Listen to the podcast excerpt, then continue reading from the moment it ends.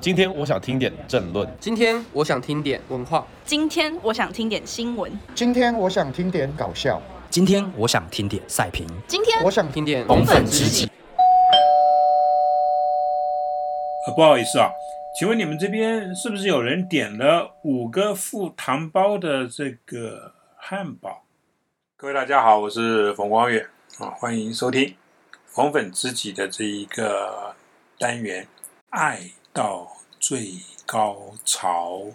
好，我们呃今天这个题目呢叫做柯文哲与他的三个大谎言。好，那。因为这个谎言呢，其实阻碍到台湾的民主啊，大家对于民主人物的一个信任啊，那这个爱是非常非常大的一个阻碍，一个障碍啊。那今年呢，二零二零年啊，这一个武汉肺炎它爆发，对不对？那在中国呢，当然已经是构成这个天大的灾难，可是他们。都不讲啊，而且他们美化啊，啊，这掩盖的这个数据啊，所以好像看起来啊没什么大了不起。可是要知道，光是这一个习近平，他前两天咳嗽咳嗽咳嗽一直在咳嗽，大家就觉得说，哦哦哦，终于终于啊，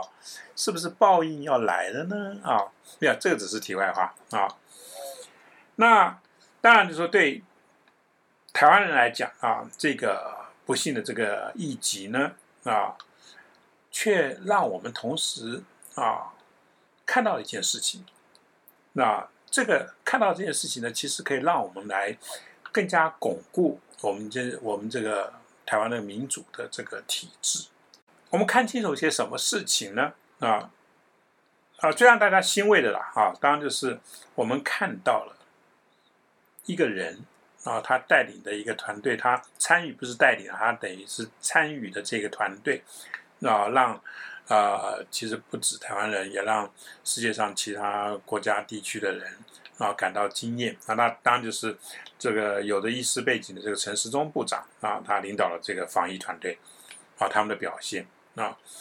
那这个表现呢，他不论在预估啊，就是说他们可以。有点预见到可能的一个发展，那不论在布局，就是说怎么去防疫啊，怎么去防止这个这个疫情的同时，那那他其实啊在治疗上面也用他们的这些呃方法啊，及早的啊去做一个就是说布局啊，那当然也包括其中的执行面的东西，那那最后。啊，经常性的这个检讨，啊，也让台湾的这个整个的这个防疫的这个整个的状况，能够让台湾人啊时时刻刻的啊进入这个状况。因此呢，他带出来的啊台湾人对自己的一个自信，那一个骄傲啊，那这个呢是其实你大家知道，这个疫情是袭击全世界各个国家，啊。那其他的国家真的在这方面是没有办法跟台湾来相比的啊。那就在这样子一个状、这样子的一个一个一个状态下呢，呃，让我真的想起了另外一个也是医生背景啊出身的这个高阶公职人员啊，他姓柯啊，叫文哲，柯文哲啊。老实说，这个台北市市长呢，在这个时间之内，这个荒腔走板的各种所谓的演出啊，那真的就很不幸的。当然，对我来讲，说我是有点幸灾乐祸了，你知道，因为他就是透露出他的肤浅啊、自私啊、无知啊，这是我一直在讲他的，对不对？可是，就利用这个疫情，他真的，他为了要表现。他莫名其妙，因为他没有料嘛，所以他莫名其妙的就把刚刚讲的这些他的这个人的品质表现出来了啊。可是呢，如果我们呃逆向思考啊，那也正因为他一连串这个愚蠢的这个操作啊，那台湾民主这个成长过程中呢，一些不堪的元素呢，反而奇迹似的啊，借着这个机会呢，得以曝光在国人面前啊。那在这里呢，我特别要举一个啊，这个柯先生啊，柯市长柯文哲呢，他从威权体制那里学到，而且操弄起来了，他其实得心应手的一个招式，叫做造神。那不会也，那台湾民主一路下来，那个许多人呢，到今天为止还是摆脱不掉威权社会才会培养出来的一种奴才性格。OK，奴才性格，哎，很多人有，当然就是说，呃，我亲爱的听众，你们都没有啦，对不对啊？所以才会来听我节目嘛，对不对？那可是很多人有这个奴才性格，也就是说，别人讲什么呢？尤其是有权势者，他讲什么呢？啊，大家会倾向这个照单全收啊！哇，他讲这个好，照单全收；他讲那个，我也照单全收啊，不会去质疑他啊，也不会去用一种非常呃有有有自信的方式去刻意啊忽略他啊，反正就是照单全收啊。柯文哲呢，他是个深受党国教育影响呢，精于这个算计的人啊，那他。显然清楚许多台湾人的这一个奴化的，啊，已经被奴化的这个习惯。所以呢，从六七年前他介入公共事务开始，他用的就是极具技巧的这种方式，把自己一步一步啊推向一个神坛。怎么样子把自己从一个就是啊台大医院地下室的一个医生啊，然后推到一个。首都市长的位置，然后借着这一个这个充沛的这个有这个充沛的资源的这个位置，那利用这个真的，你要知道台北市一年的一那个预算是一千八百亿左右，台北市大概有八万名公务员呢，对这个资源多大，他可以利用这个资源做多少事情，他做了多少事情，我们不知道。可是我们知道，说他利用这个资源，真的把自己推向了一个另外一个位置，一个其实并不属于他的位置。好，他今天啊，他把自己造神，这个结果呢，那我冯光远其实我因为太了解这个人了，啊从二零一四年开始，我就非常，因为我跟他那个时候一起一起竞选一些事情嘛，不不是一些事情，就是一个位置，啊，所以所以我其实。对他的很多事情，其实我非常了解。然后我们这个团队因为知道说那个时候不能够去分票，所以我们就低调的竞选，我们就全部丢很多的证件的东西。那我后来，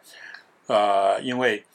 我后来就也也那那也讲，因为所有的证件基本上它有一种公共性在里面，所以大家都可以拿去用。那那我相信柯文哲也从我的证件里面用了不少。那这都无所谓，因为这个是好事情。可是问题是说他有没有？真正的利用他的这个资源去替台北市民做事情，这个是一个很重要的一个概念。那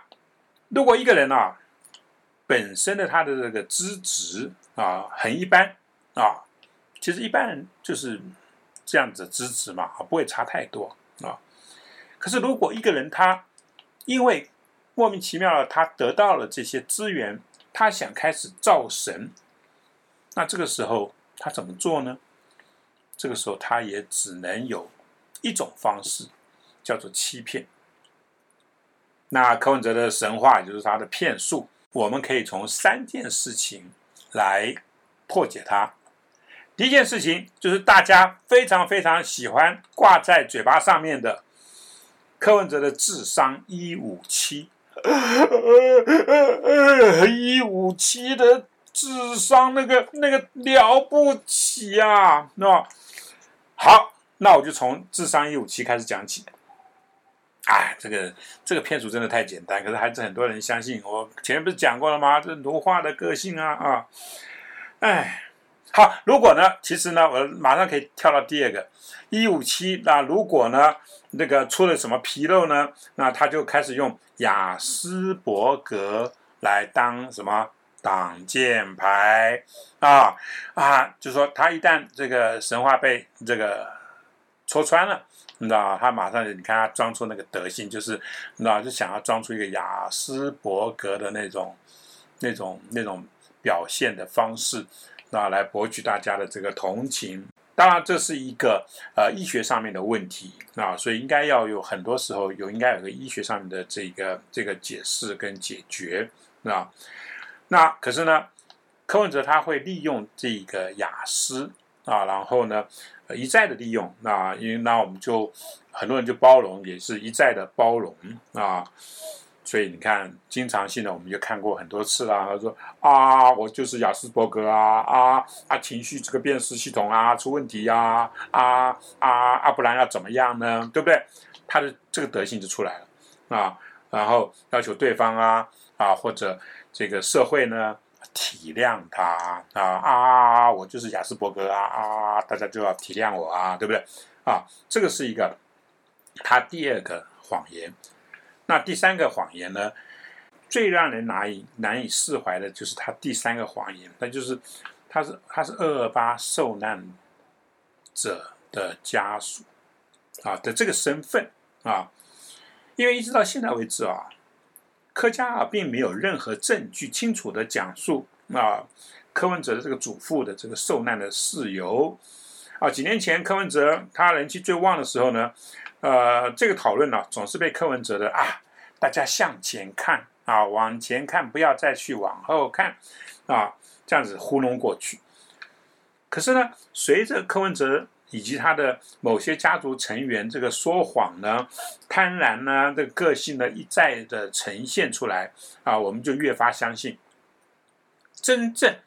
攸关二二八受难家属身份的，其实应该只是。补偿金 这三个字，补偿金啊，那是多少年前啊？他们就申请啊，因为那个时候受难家属是有补偿金，而且都几百万呢，对不对？那柯家他们对于金钱的态度，我们我们是非常清楚啦，对不对？有那么多的新闻，所以补偿金，我相信就是这一个啊，就是二二八受难家属的这一个谎言的背后的一个很重要的原因。我们刚刚讲了啊，就是这三件事情。啊，智商一五七，雅斯伯格，然后二二八受难家属。其实啊，不管柯文哲对以上这些事情啊怎么解释，如果要显示真相，很简单，很简单，把证据拿出来，证据啊拿出来，对不对？很简单嘛，啊，一个名词，一个动词嘛，啊。那最简单的一个证据呢？其实就是智商一五七的这个证明，因为既然有了一个分数，哎，一五七也，不是一五八，不是一五六，一五七，当然就有出处啊，对吧？哎，你这一五七哪里来的，对不对？其实智商的这个鉴定呢，在上个世纪的这个四零年代呢，国际上面就已经有一套方法啊，网络上面资料很多，大家可以去看。这种方法最广为人知的是一九四六年啊，在英国成立的这个高智商同号组织，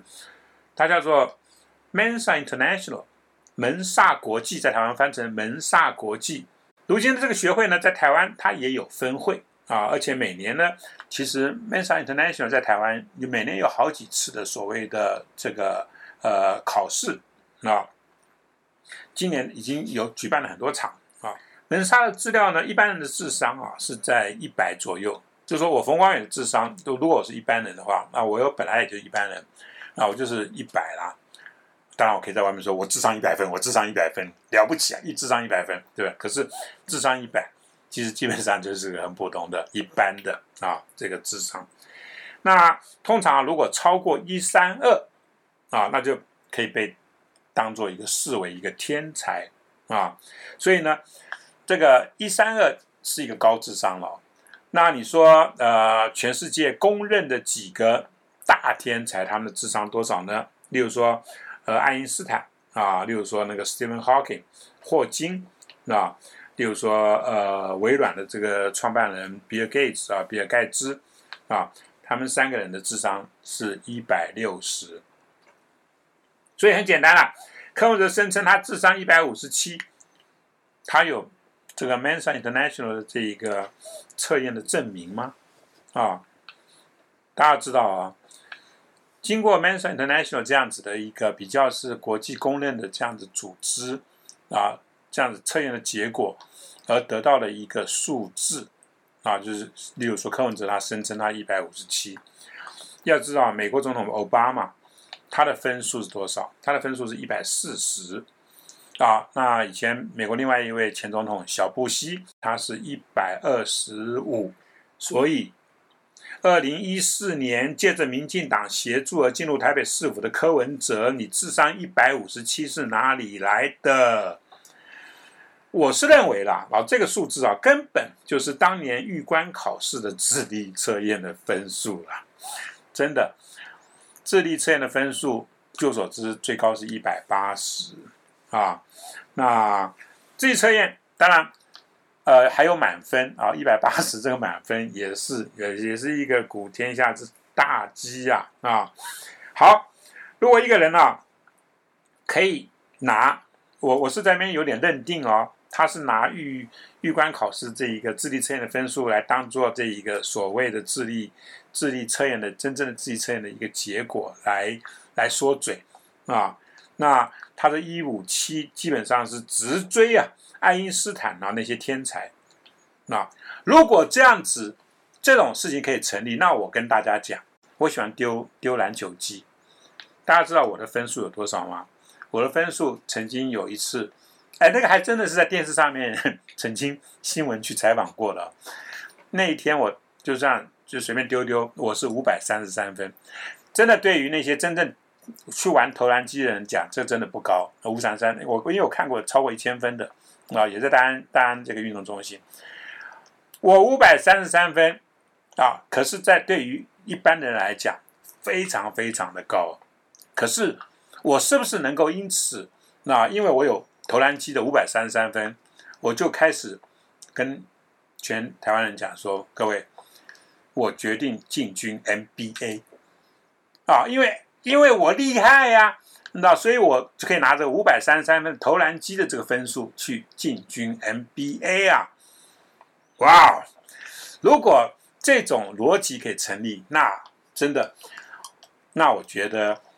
柯文哲他在于欺骗这个概念上面的智商真的是很高。他在他在造神这件事情上面的这个这个这个智商真的有一百五十七呀！柯文哲呢，我。高度高度高度怀疑，你知道除非柯文哲你真的能够把分数拿出来，拿不出来呀，拿不出来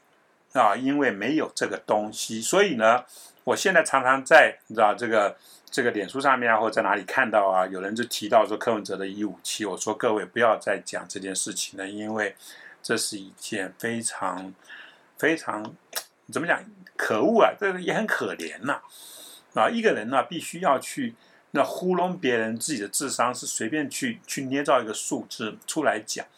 那然后他就是躲在这个数字后面，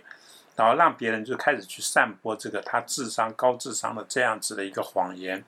那他就在其中获利。好，第二个，我们再来看雅斯伯格。如果啊真的是雅思人啊，那我就要问，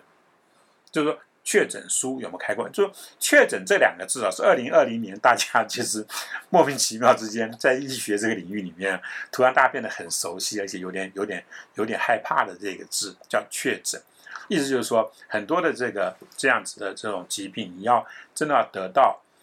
官方的，就是医院方面的这些诊断书，你才能够算是说 OK，你有这个这样子的。这个症状，所以呢，你可能跟这疾病有关系了啊。那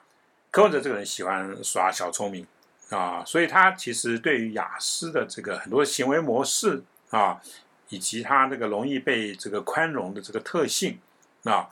他非常熟悉啊，这样子的一个 pattern 啊，所以他知道说，哇，我可以其实来消费一下雅思耶，就是说，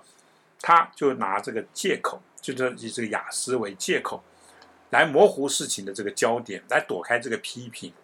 啊。至于在这个这个同时呢，他其实啊，无形中他污名化了这个雅思。他做了一些事情啊，大家觉得说很恶心、很讨厌。可是，一旦柯文哲马上就把自己跟雅思扯在一起，好像某种程度上面，很多人就说啊，他雅思，我们就原谅他吧。所以。大家可以看得到，因为你利用了雅思，你污名化了雅思，啊。可是啊，我老实讲了，柯明哲，呃，这柯文哲他他他他什么时候在乎过这种事情，对不对？柯文哲的没有医德这件事情，我们下次再讲啊。因为我们今天集中在三个谎言，我们不要去讲他的医德，他的医德也是，哇，真的有讲出来，大家会气死啊！可是也没办法。好，那最后呢，其实呃，我要讲的其实很严肃，因为牵扯到二二八这个